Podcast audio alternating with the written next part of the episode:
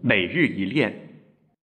今天的乡村行看振兴，我们来看各地立足特色资源，促进农文旅融合发展，全面推进乡村振兴。清晨时分，福建宁德霞浦县三沙镇霞光洒向海面，观景台上，游客和摄影爱好者纷纷按下快门，记录下海边日出的美景。三沙镇利用得天独厚的海岸线和近十万亩的滩涂，串起七八个村的旅游资源，修建约四十公里的光影栈道，发展起摄影、民宿、餐饮等产业，打造旅游光影小镇。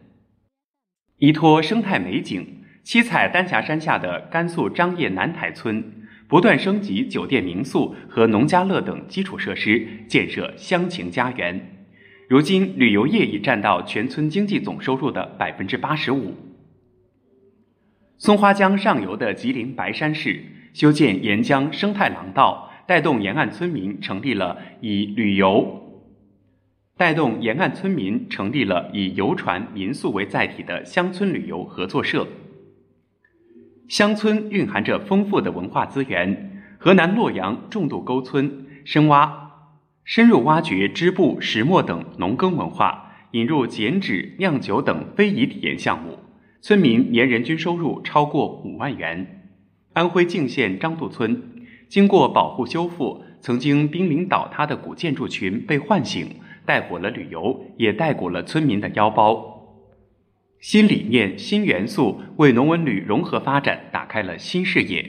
贵州黔西画湖村。传承发扬苗绣、蜡染等手工技艺，开发一百多种文创产品。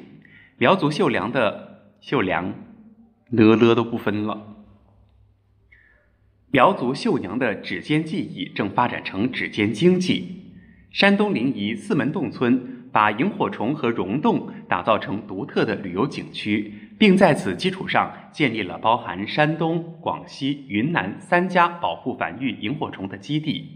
形成了一个萤火虫繁育新产业，小小萤火点亮了村民的致富路。